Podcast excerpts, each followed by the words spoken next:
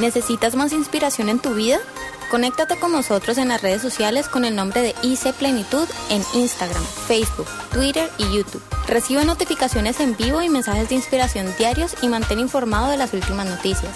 Síguenos, danos like e inscríbete hoy. Quiero en esta mañana que busquemos este pasaje, Lucas capítulo 5, versículo número 17 al 26. Estamos en estos tiempos, muchas personas pensando, meditando en hacer buenas inversiones. Y cuando la gente tiene dinero, piensa dónde invertir para ganar más, para obtener más resultados. Y a veces no comprendemos cuál es una verdadera inversión, cuál es una correcta inversión, donde podemos obtener mayores resultados. Obviamente sabemos que el mejor sitio para invertir es el reino de Dios, su reino, y cuando uno invierte en él, se sorprende uno de cosas tan maravillosas. Yo no sé cuántos de ustedes dependen su economía de la empresa donde usted trabaja o depende del negocio que usted tiene, o depende de las, los vaivenes del mercado, no sé. Pero hay algunos aquí que dicen, yo dependo del Señor, aunque trabaje en una empresa. Y obviamente la responsabilidad nuestra es orar por nuestra empresa donde trabajamos, orar por nuestra familia, orar por nuestros padres, orar por las personas que invierten en nosotros. Eso es muy, muy importante. Pero ustedes han pensado en estos días en invertir algo, invertir tiempo, invertir dinero, invertir, no sé, alguna cosa. Hoy vamos a hablar de la mejor inversión. Dice el evangelista Lucas, que es médico de profesión, y hace referencia a un hecho que causó impacto en la vida de Lucas. Dice que cierto día, mientras Jesús enseñaba, ¿cuántos de ustedes les gusta aprender? Tienen espíritu enseñable. Quiere decir, estoy abierto a aprender, a conocer, me gusta, que me ayude a crecer, a desarrollarme, a avanzar. Porque hay personas que ya lo saben todo. Pero Jesús enseñaba. ¿Y qué enseñaba él? Literatura, filosofía. No, él enseñaba la palabra de Dios, la palabra de su Padre. Y él dijo, no solamente de pan vivirá el hombre, sino de toda palabra que sale de la boca de Dios. Y esa palabra la tenemos aquí, las Sagradas Escrituras. ¿Y cómo puede esa palabra suplirnos algo que muchas veces nosotros nos afanamos por buscar por otro lado cuando la tenemos aquí y obtenemos unas respuestas significativas? Entonces dice que mientras Jesús enseñaba, algunos fariseos, los fariseos eran un grupo religioso muy fanático, muy estricto, y algunos maestros de la ley religiosa, es decir, profesores, maestros de la ley, eran como los, los abogados de la ley, los que explicaban a la gente cómo aplicar la ley a todas las situaciones diarias de la vida. Y dice que estos fariseos y maestros de la ley religiosa estaban sentados cerca de Jesús. Era gente que estaba interesada en oír, en escuchar a Jesús. Y al parecer, dice, estos hombres habían llegado de todas las aldeas de Galilea, que era la, la provincia o el departamento sur, digámoslo así, y otros habían venido de, perdón, del distrito norte, y otros habían venido de Judea, que era el distrito sur. Y también de Jerusalén, que era como el, la capital, era también un, sector muy esencial de, de estos grupos religiosos, fariseos, maestros de la ley.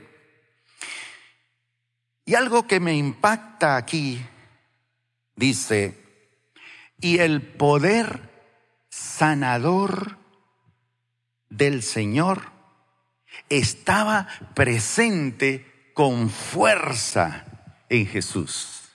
El poder sanador del Señor estaba presente con fuerza en Jesús. Ese poder está presente con fuerza. Es decir, siempre está empujando para sanar, para liberar, para transformar. Ese poder siempre está presente con fuerza.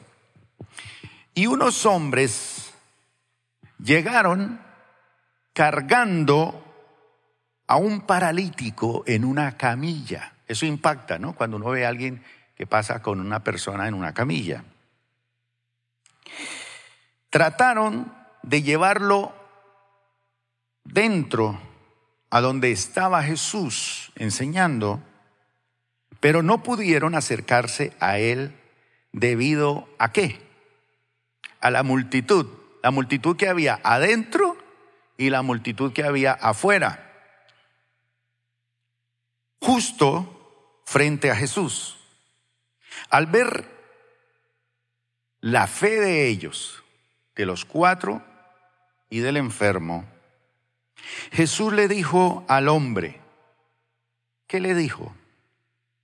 Joven, perdón, me, adelanté. Sí.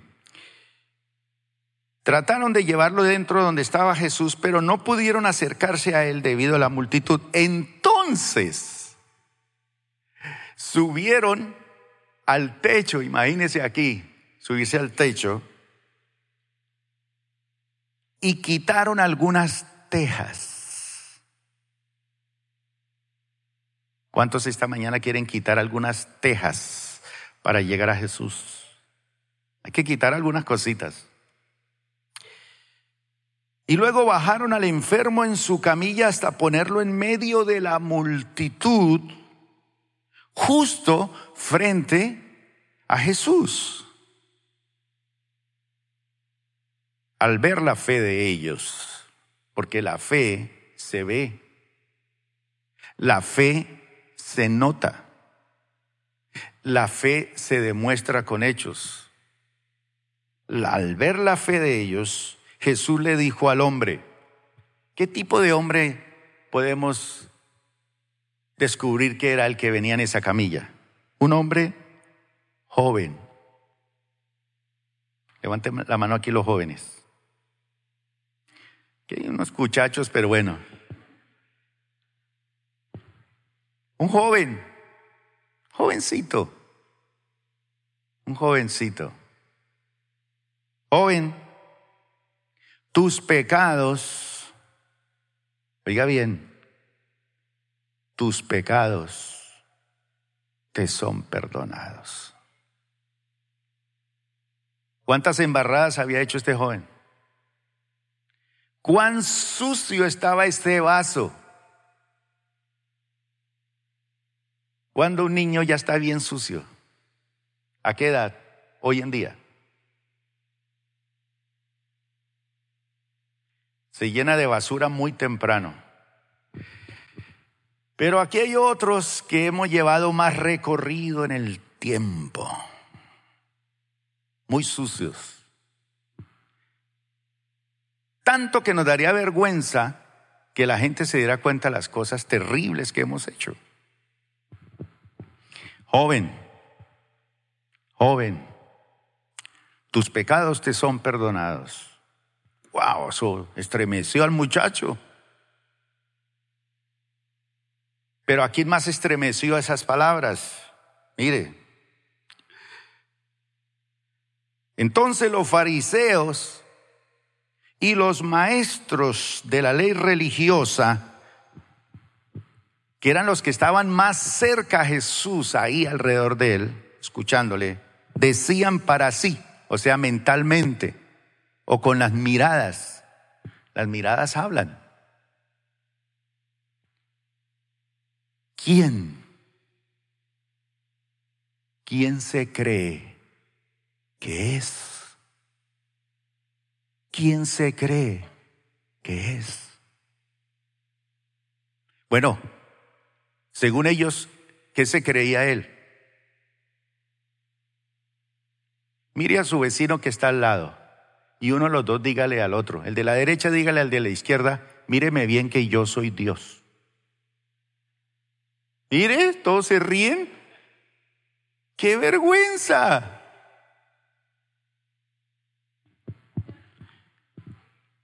Pero en este mundo hay muchos dioses, artistas famosos, que la gente se muere por tomar un autógrafo.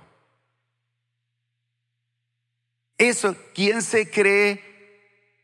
¿Este quién se cree? Dios, porque Él le dice, hijo, tus pecados te son perdonados. Tranquilo. ¿Usted sabe lo que significa eso? Que nuestros pecados sean perdonados. Eso es limpieza espiritual. Eso es libertad de toda la culpabilidad. Eso es sentirse uno renacido, nuevo, total. Él podría haberle dicho a los cuatro la camilla, ya con esto es suficiente, llévenme para la casa. Porque lo más importante es eso, el perdón. ¿Quién se cree que es este? Dicen. Es una blasfemia. ¿Qué había que hacer con una persona que blasfemara en ese entonces? Piedra venteada. Piedra.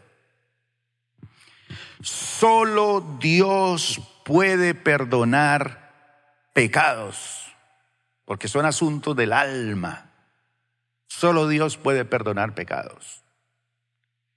¿Cómo se sintió la comunidad colombiana cuando se dieron cuenta que este señor que había asesinado tantos niños, Garavito, le iban a dar la libertad próximamente.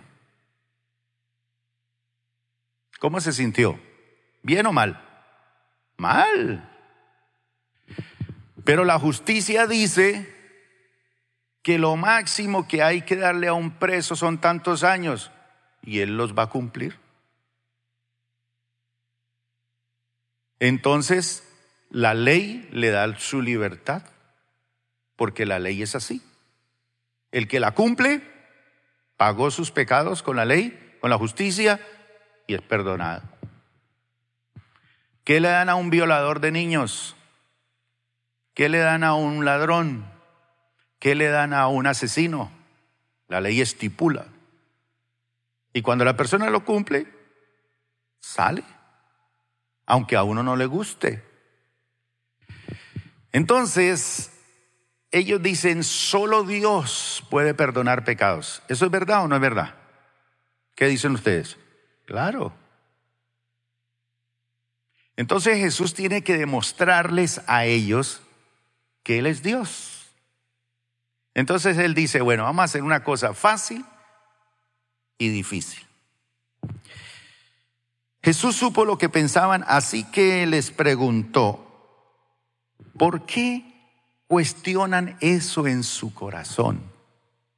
Este tema del corazón es un asunto muy importante, mis hermanos. La Biblia enseña que sobre toda cosa que usted guarde, ¿qué es lo que usted más guarda y protege en su vida? Sus hijos, la plata, la salud. ¿Qué más protege? Sus bienes, pero la Biblia dice, sobre toda cosa guardada, guarda tu corazón, porque de él mana la vida o la muerte. Entonces nosotros muchas veces, no sé cuántas veces hemos ido a una tienda y encontramos un aviso que dice cerrado y usted creía que ya estaba abierto todavía un banco, una tienda donde iba a comprar algo y dice cerrado. Pero se acerca alguien y lo voltea y ¿qué dice por el otro lado? Abierto. Y usted va a entrar con confianza, pero la chapa está cerrada. Y muchos de nosotros llegamos a la iglesia, a Cristo, a una comunidad cristiana, así, con un aviso, iluminado inclusive, de LEDs, cerrado. No queremos que nadie se meta en el cuarto secreto de nuestra vida. Y colocarlo por el otro lado abierto. A veces lo colocamos y dice abierto, pero la chapa está con seguro. Es lo mismo. Dice, pero no. Entonces, aprender a abrir el corazón. Todos los asuntos tienen que partir de allá. Este pueblo de labios me honra, pero su corazón está lejos de mí. O sea, puede hacer uno cosas externas, ¿no? Para demostrar que está en la jugada, pero su corazón no lo ha abierto. No lo ha abierto. Está aquí, pero no está aquí. Alguien puede estar aquí sentado, pero dice, yo estoy en la Bethesda. Yo estoy en la Bautista. Está aquí porque alguien lo está trayendo aquí y viene hasta obligado, pobrecito. Pero su corazón no está aquí. Alguien está al lado de una mujer, mire ahí a su esposa a su lado o a su esposo. ¿Será que estará de corazón conmigo? O a lo mejor está de labios aquí, pero su corazón está con el dueño de la empresa donde trabaja. El lechero, el panadero, el de la esquina.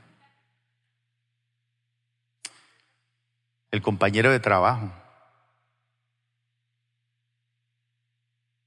Por eso el Señor dice, dame, hijo mío, tu corazón. Entonces dice la palabra del Señor que Jesús vio, entendió, comprendió que ¿Por qué cuestionan esto en su corazón? Señores, ¿Qué es más fácil? ¿A quién le gustan las cosas fáciles? ¿A quién le gustaría conseguir esposa fácil? Esposo fácil. Plata fácil. Las cosas fáciles, ¿cierto? ¿Qué es más fácil? Decirle a este señor que está aquí paralítico, tus pecados son perdonados o ponte en pie y camina. ¿Qué es más fácil de las dos cosas?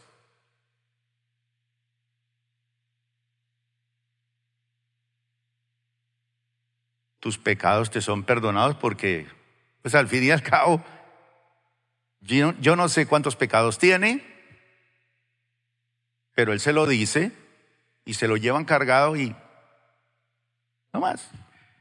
¿Qué es más fácil? Decirle tus pecados te son perdonados o decirle al paralítico de nacimiento, ponte en pie y camina.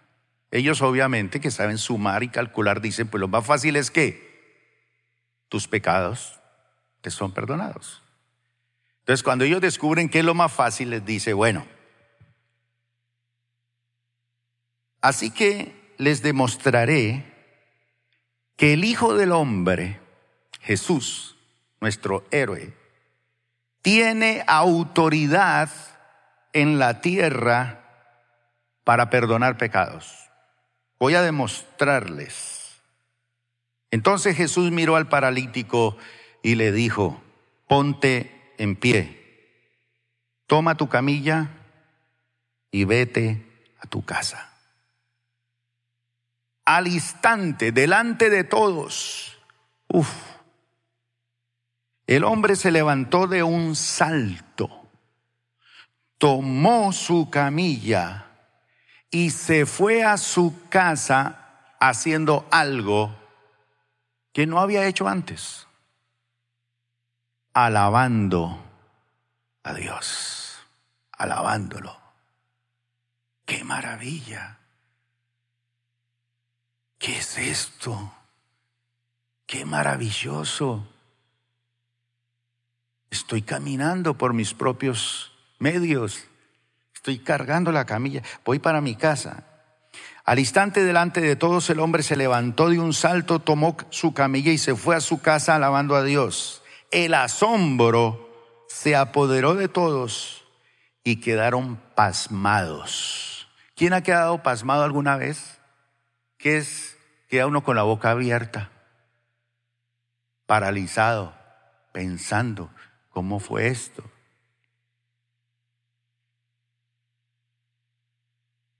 Pero no solamente se quedaron pasmados, con la boca abierta.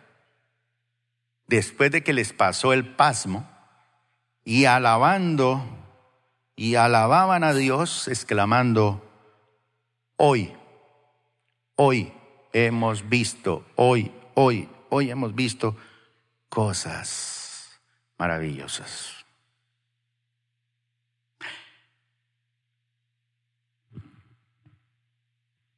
Hay cosas que ustedes a lo mejor hay cosas que tienen y no saben que lo tenían. Por ejemplo, dice la Biblia que Abraham, después de muchos años de casado, llegó a Egipto y él miró a su esposa y dijo, ahora me doy cuenta que eres una mujer hermosa.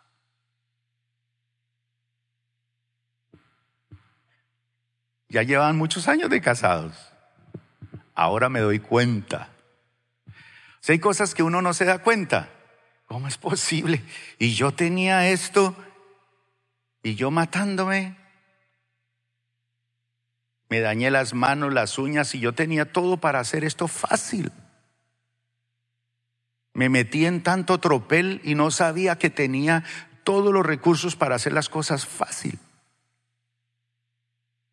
¿Hay alguien aquí que le gusta la carpintería, por ejemplo? Levante la mano. Que le guste hacer muebles, hacer cosas de madera, bueno, usar herramientas. ¿Ninguno? Sí, hay varios. Y es tan bueno hacer ese trabajo con herramientas que hay hoy en día para todo. Y queda todo tan preciso, tan hermoso y tan bien hecho. Antes era todo talladito a mano. Hoy hay máquinas especializadas para todo tipo de cosas. Pero a veces tenemos las máquinas y seguimos utilizando solamente una herramienta para hacer todo. Las mamás dicen, con este cucharón es suficiente para todo, para servir, para revolver, y para darle duro al muchacho. Miren mis hermanos, hay promesas. Una promesa es algo que nos ha sido prometido y dado, que le dicen a uno, bueno, si usted llega a tales horas, por ejemplo, yo he visto unas, unas eh, promesas muy interesantes que me han llamado la atención. No he ido, pero me ha llamado la atención. Por ejemplo, una tienda famosa en París dijo, a los primeros que lleguen a la tienda mañana antes de abrir completamente desnudos, los vamos a vestir de pies a cabeza con todo lo de la tienda. Y habían más de tres mil personas desnudas haciendo fila.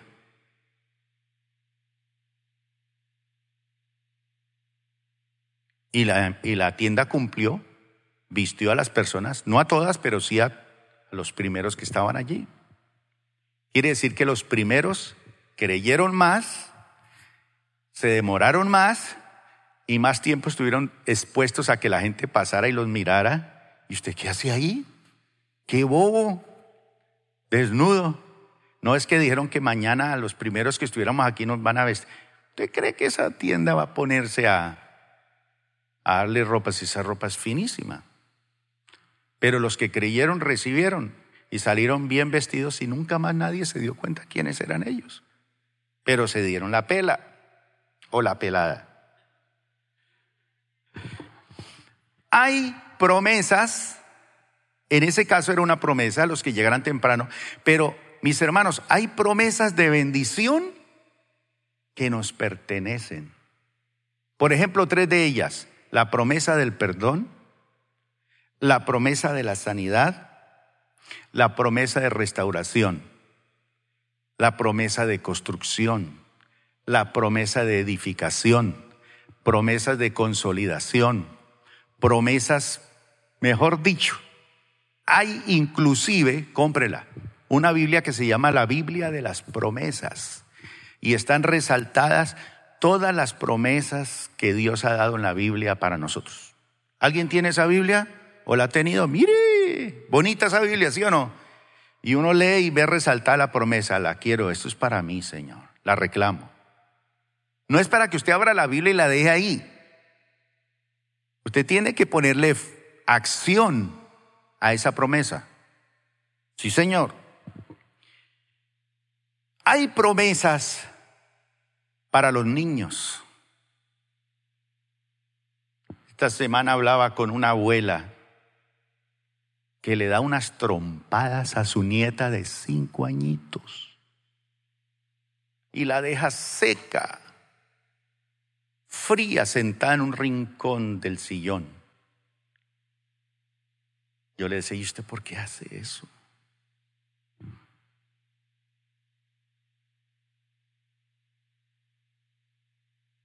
Cuando un niño Recuerdo que un día mi nuera me mandó la nieta con una hoja de periódico llena de requisitos que tenía que hacer con la niña. Y yo le contesté y le dije, mire, requisitos para estar en la casa del abuelo. Aquí se negocia la hora de dormir. Aquí puede comer dulces, postres. Aquí no hay hora para acostarse, se negocia. Aquí le di como un listado de diez cosas y me contestó, no, pues así, imagínese quién no se va para allá.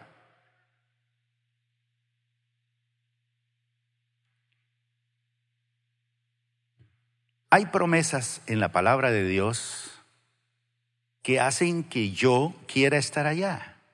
Entonces mi nieta me dice, yo quiero estar en tu casa. Y ella me dice cada rato, yo quisiera vivir aquí siempre. Y la última vez le dije, ¿y por qué?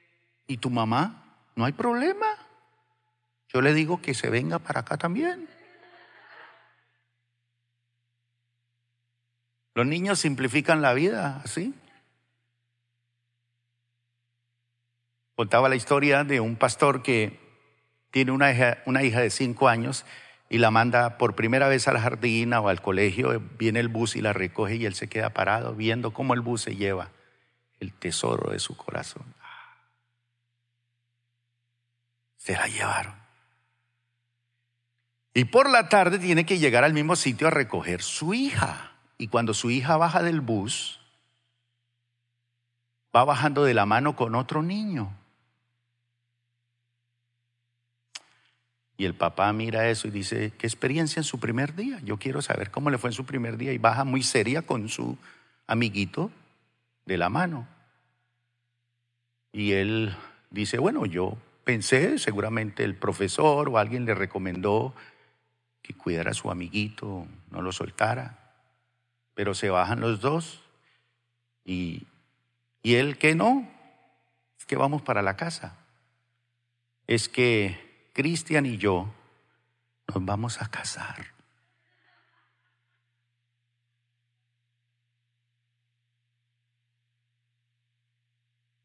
Bueno, él, ¿ah, sí?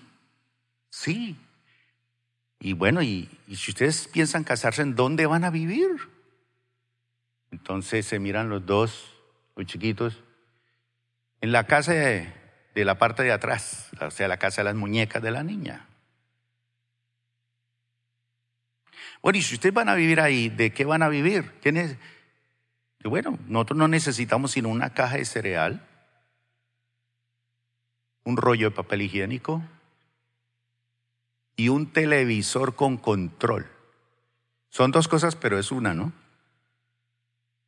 Entonces simplificaron los problemas de la vida a tres cosas. Así son los niños. Y se metieron a jugar en la casa. Por la tarde sale ella brava, enojada. Lo echó al niño de la casa.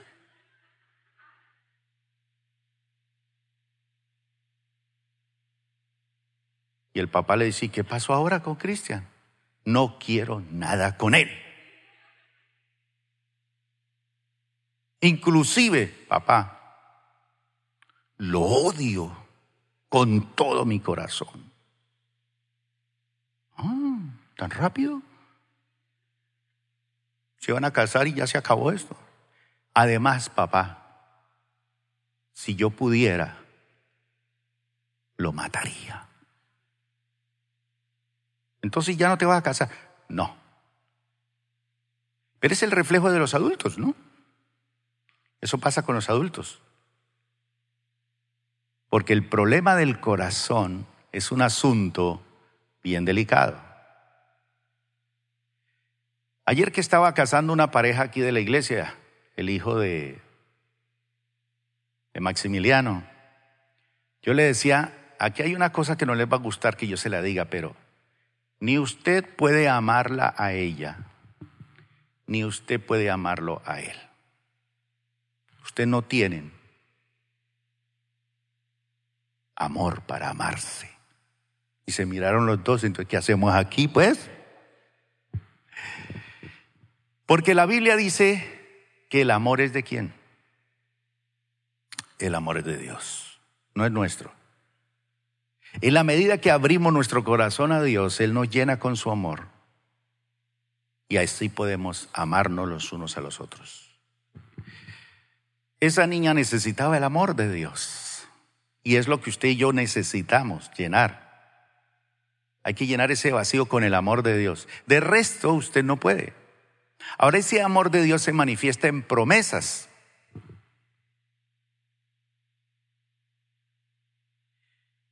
Y hay promesas para los niños, hay promesas para los jóvenes. Yo sé que hay jóvenes aquí que quieren suicidarse, pero hay promesas de vida para usted. Hay promesa para los matrimonios. Pero usted no sabe que eso está para usted allí. Promesas para los matrimonios jóvenes, recién casados, Jennifer y Diego. ¿Cómo le fue la luna de miel? No, bueno. Pero también promesas de Dios para matrimonios que ya llevan muchos años de recorrido. Hay promesas también para ustedes que llevan 30 o 40 años de casados. Hay promesas para las madres que están aquí. Hay promesas para los papás que están aquí. Promesas. Promesas de vida, promesas maravillosas. Pero siempre el enemigo va a poner obstáculos en nuestro camino. ¿Para qué?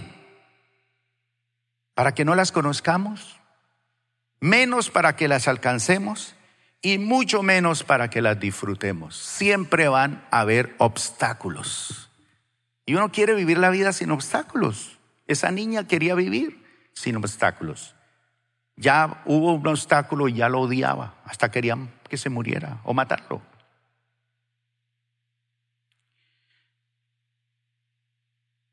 Parálisis, multitud, crítica, quieren. Son tres formas de obstaculizarnos a nosotros. O nos paraliza los problemas de la vida, las cosas que vemos nos paralizan. Yo ya no quiero amar. Yo ya no quiero esto. No voy a insistir, no voy a confiar en nadie, cosas que nos paralizan. No voy a volver a servirle al Señor. Mira, uno encuentra en la calle gente que le habla del Evangelio y dice, yo ya no quiero más de eso. Pero por Dios, y eso es lo mejor, servirle a Dios. Paralizados. Obstáculos. La multitud. Había tanta multitud afuera, pero adentro también. ¿Sabe que hay gente allá afuera que nos critica para que nosotros estemos adentro, pero también hay gente adentro que nos obstaculiza para que lleguemos a Jesús. Hay gente adentro que nos obstaculiza para llegar a Jesús. Gente que ya conoce la palabra, gente que tiene más discernimiento de las cosas espirituales. Pero hay una fuente a la cual tenemos que invertir nuestra vida. Esa es nuestra mayor inversión, ir a esa fuente, invertir nuestro tiempo, invertir nuestro espacio para llegar. Y aunque Él esté rodeado y esté muy ocupado, porque Él siempre está ocupado, Jesús siempre está ocupado, mi Padre trabaja y yo trabajo, dijo Él. Él está ocupado en hacer que el pueblo disfrute de todas esas bendiciones que hay para ellos destinadas. Pero aunque esté rodeado y ocupado, Dios desea ver algo en nosotros que no lo ve muchas veces. ¿Qué es lo que Él quiere ver? Nuestra fe. Nuestra fe en acción. Esa fe en Él. Como consecuencia, hay algunas personas que viven en el asombro solamente están en la, en, la iglesia o en el Evangelio asombrados.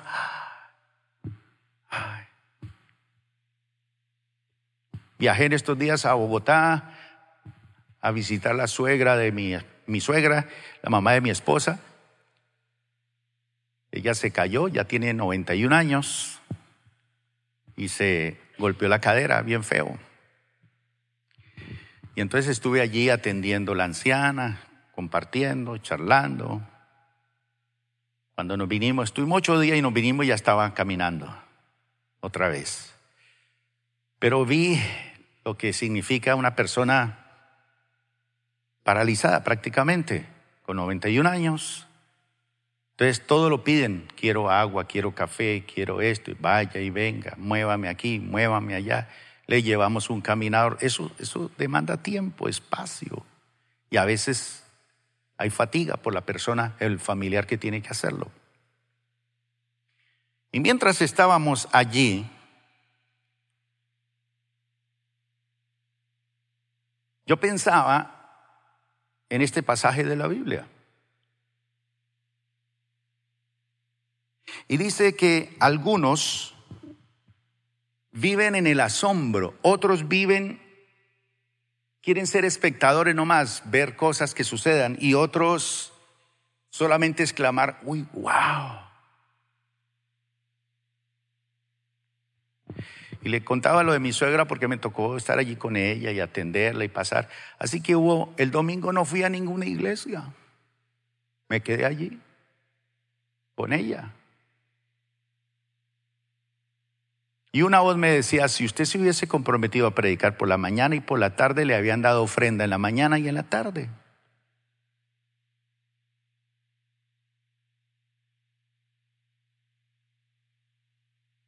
Otra voz me decía, pero usted es cristiano, ¿usted cómo se queda en la casa domingo?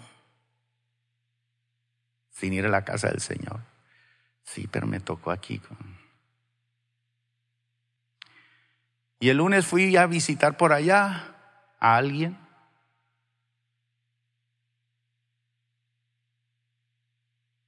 Y mientras charlaba con ella, me atendió, me dio un café y todo. Había hacía mucho tiempo que no me veía con esa persona. Al terminar me saludó y cuando me saludó o me despidió, perdón, me puso algo en la mano. Yo me sorprendí. Dios con mucho cariño. Gracias. Y metí, sabía que era dinero, lo metí al bolsillo y cuando llegué a la casa era como cuatro veces lo que me dan de ofrenda en una iglesia. Entonces yo me asombré, pero se asombró más mi esposa. Las mujeres, ¿no?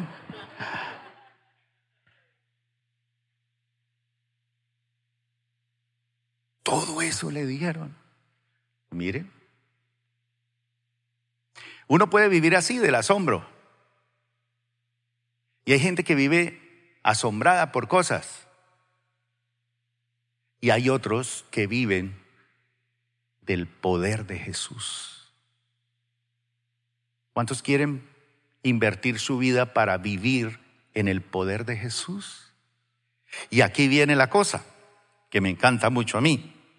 En primer lugar, veamos tres aspectos de inversión rápidamente, no de gasto, para vivir en el poder del Señor. Porque dice que el poder del Señor estaba en él para sanar.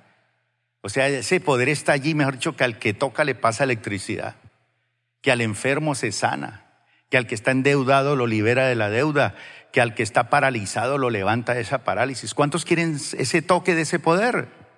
Maravilloso. Vivir en esa dimensión. No estar ahí matándose y matándose y matándose por cosas cuando el Señor tiene su poder para compartirlo. Entonces, para muchas personas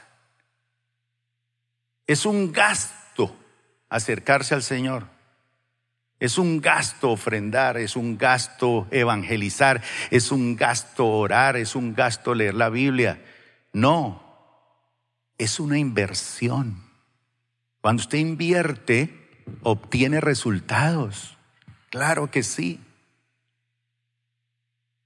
Un día en el devocional le leí a mi suegra. ¿El devocional? ¿Qué hacemos? Entonces yo le leí la Biblia y en vez de decirle, oh Israel, te castigaré, decía, oh Cecilia, así. Y ella se toteaba de la risa. Yo creo que eso la sanó.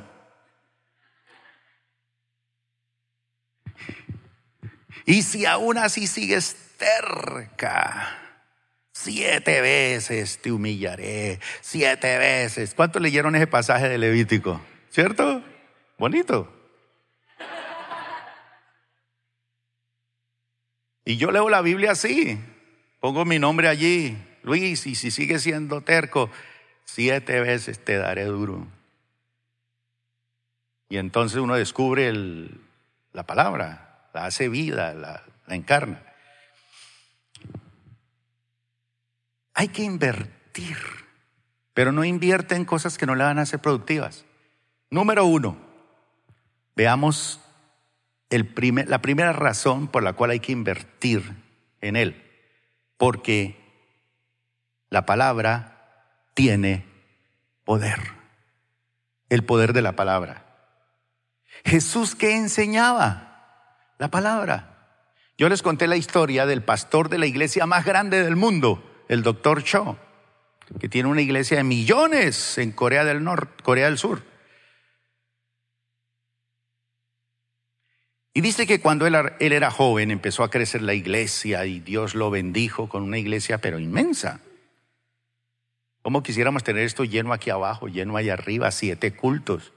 Tremendo, una bendición. En algún momento va a venir cuando usted y yo oremos más, cuando usted y yo evangelicemos más, cuando usted y yo nos dispongamos para, para ser camilleros y traer gente a Jesús.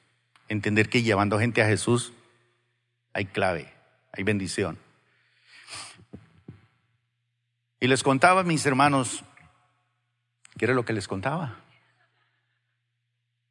Pastor Cho, gracias. Y cuando él estaba joven, entonces alguien se acercó y le dijo, pastor, para que esta iglesia realmente crezca, le aconsejamos que usted estudie filosofía, se vuelva un hombre conocedor de la filosofía, sepa utilizar un, un lenguaje mucho más técnico, más profesional, que sepa hablar en público, haga un... Entonces él entró a estudiar y siguió su estudio hasta que logró hacerse doctor en filosofía. Entonces él dice que sus mensajes empezaron a cambiar y su forma de hablar sofisticada y la gente entraba y salía, ¡Uy, qué tremendo! qué palabra. Pero mm, nada. Entonces un día una hermana de la iglesia trajo un invitado, su esposo. Lo invitó al culto. Después de cinco años de estar en la iglesia, lo invitó y lo colocó en primera fila. Y el pastor yo predicando y ahí estaba esa pareja. Terminó de predicar la palabra y todo el mundo impactado, algunos pasaron, aceptaron al Señor, se fueron, él se baja del púlpito y se acerca a saludar a las personas y se acerca a saludar a este hombre que estaba al lado de la hermana, que él conocía que era una hermana muy importante en la iglesia y que por primera vez veía a su esposo. Entonces él se acerca y, mucho gusto. ¿Él quién es? Dice, es mi esposo. Entonces él dice, ay, qué bien, bienvenido a la casa del Señor. Eh, el hombre le dice, pastor, a mí me gustaría invitarlo a tomar café a mi casa esta semana, a tal hora. Lo espero porque yo quiero hablar acerca de lo que usted predicó y que fue muy especial para mí. Entonces él se le hinchó el corazón y dijo, voy para allá. Cuando llegó a la casa, él lo estaba esperando y se sentaron y en medio de la mesa habían un poco de libros y cosas, una biblioteca extensa. Y este hombre le dice, pastor, mi esposa me ha hablado mucho de usted y me ha invitado para que venga y lo escuche a usted. Y yo he visto que ella ha obtenido unos cambios importantes y yo he tratado de querer venir, pero no, no, no hay nada que me estimule a venir. La verdad, yo soy un hombre muy ocupado. Pero al fin accedí a ir a escucharlo a usted y por eso lo invité hoy. Porque yo quedé muy decepcionado con la prédica que usted dio el domingo. Dice que él quedó así chiquito. Este hijo del diablo, viene a humillarme, viene a avergonzarme. Y dice que trató su orgullo y eso, mejor dicho, se le revolvió todo. Eso le pasa solamente a él, a nosotros no nos pasa. Entonces le dice, pastor, lo que pasa es esto, mire, yo soy profesor de doctorado de filosofía en la universidad en Seúl, la Universidad Central de Seúl. Y llevo más de 30 años como profesor. Y usted, en su mensaje, y eso era lo que yo le quería decir, usted utilizó un lenguaje filosófico para principiantes, insípido, sin sentido. No tenía razón lo que usted decía. Y sabe una cosa, pastor, yo voy a volver a su iglesia con un compromiso. Porque yo estoy harto de enseñar filosofía. Yo ya me sé todo eso en memoria. Pero yo estoy vacío por dentro. Yo tengo muchas necesidades. Yo creí que ir a esa iglesia iba a encontrar respuesta a mis grandes y profundos sentimientos e inquietudes. Pero quiero decirle, pastor, que yo fui a su iglesia porque yo quería oír la palabra de Dios. Pero fui y escuché a un predicador de filosofía y de filosofía para principiantes. Para mí fue una tortura estar sentado ahí escuchándolo a usted. Así que, pastor, si usted se compromete a que va a predicar la palabra de Dios, yo volveré a la iglesia. Muchas gracias, pastor, por haber venido. Chao. Pa, pa fuera. Dice que él llegó, no se fue ni siquiera para su casa, se fue para su oficina y dice que tenía su escritorio lleno de libros de filosofía y la Biblia por allá a un lado. Entonces miró eso y puso la mano así entre la Biblia y los libros y tiró todo a la caneca a la basura que estaba allí y puso la Biblia en el centro. Y dijo, a partir de hoy me comprometo con Dios a ser un hombre de la palabra de Dios. Y dice que a partir de ahí empezó a crecer la iglesia. Porque la gente quiere oír la palabra de Dios. Están hartos de oír de economía, de tecnología, de estas cosas. No hay quien les hable la palabra de Dios. La gente iba donde Jesús porque él hablaba la palabra de Dios. Qué cosa tan impresionante. Ahora, una cosa interesante aquí es que la Biblia enseña que la fe viene por el oír y el oír por la palabra de Dios. Esa es la llave para obtener todo. Por eso Jesús al ver la fe de ellos, actuó. Su palabra dice que nunca regresa vacía. Nuestras palabras regresan vacías. Mi amor, te amo con todo mi corazón. Y la niña, ay, qué hermosura, ay, qué belleza. Cuento. Ni siquiera tiene corazón. La palabra de Dios no vuelve vacía. Lo que está escrito aquí se cumple. Mire, esa es, es la parte del proceso para llegar al milagro. Por eso el devocional es clave para llegar usted a los milagros. Allí encuentra el secreto de los milagros, de lo que Dios tiene para usted, para su familia, para sus hijos, para su matrimonio, para su economía. Ahí está. Ahí está.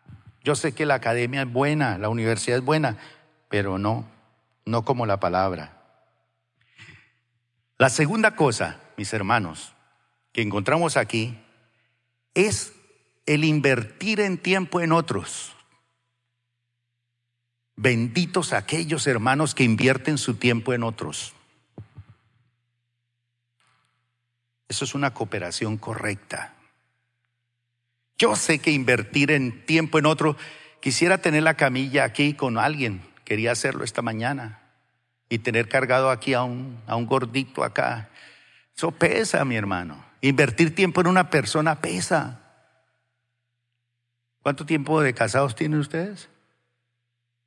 Dos semanas invirtiendo. ¿Pesa esa muchacha? Pesa.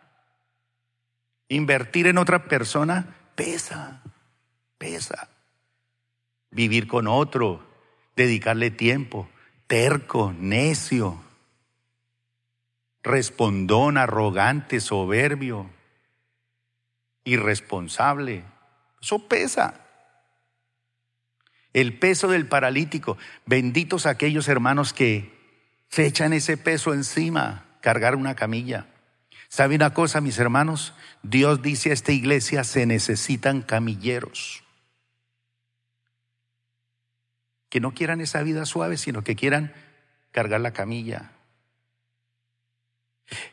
Hay impedimentos para llegar a Jesús, la multitud de adentro y la de afuera, sí, pero benditos esos camilleros que están dispuestos a superar las barreras, a abrir espacios para colocar las personas frente a Jesús. Está, no hay paso por aquí, busquémosle. No hay paso por allá, busquémosle. ¿Qué hicieron ellos? Subieron las gradas por las partes de afuera de las casas, que eran en ese entonces, y en el techo movieron las tejas y se lo bajaron. Y ahí se lo pusieron. Y Jesús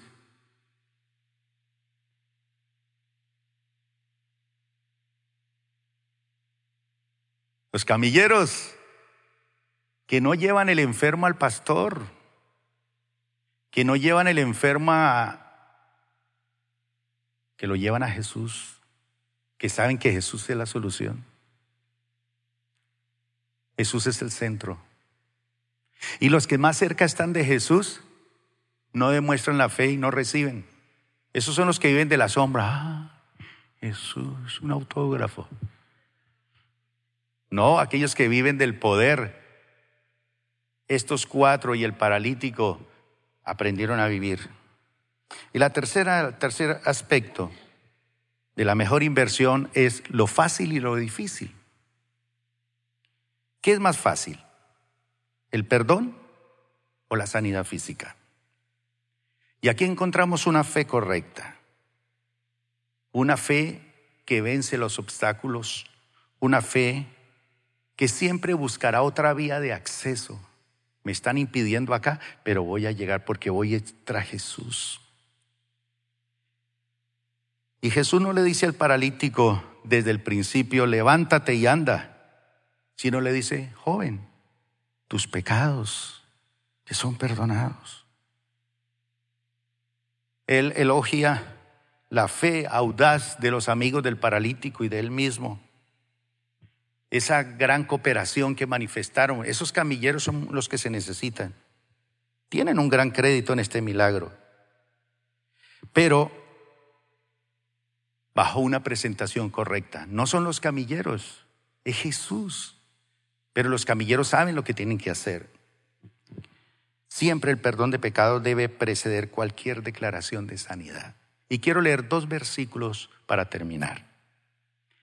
Jueces, perdón, Josué capítulo 21, versículo 43 al 45 y Josué 23, 14.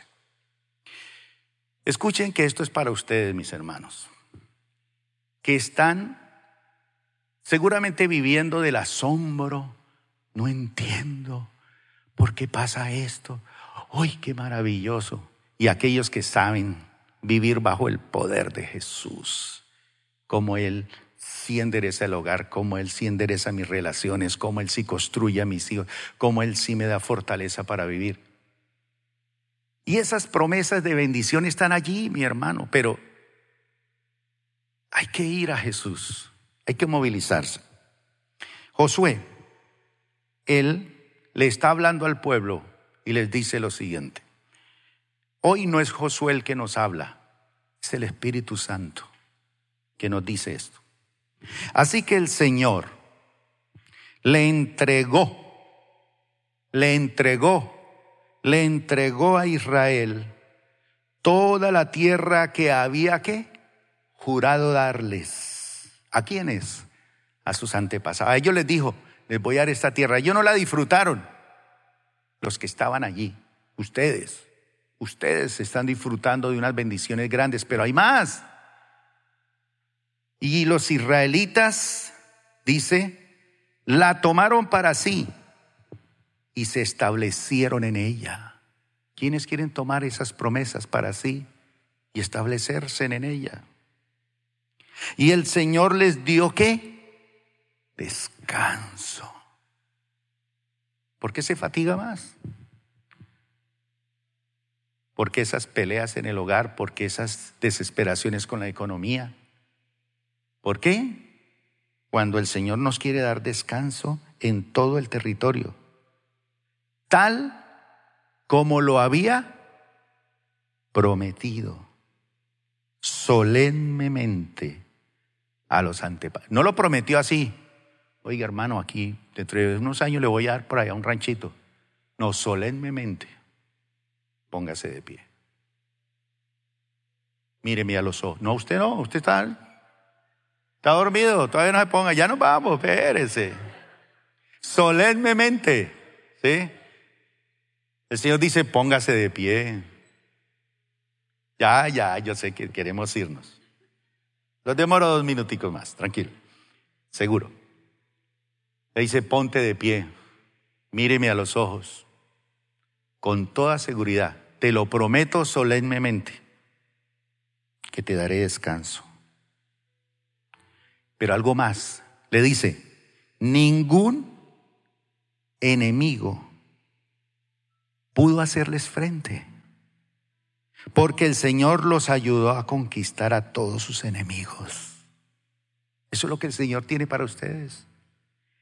Ni una sola de todas las buenas promesas del Señor que el Señor le había hecho a la familia de Israel quedó sin cumplirse. Esto es para nosotros. Todo lo que él había dicho se hizo realidad. Y Josué ya viejito, viejito, bien ancianito, se para delante de la congregación y les dice, Dentro de poco moriré.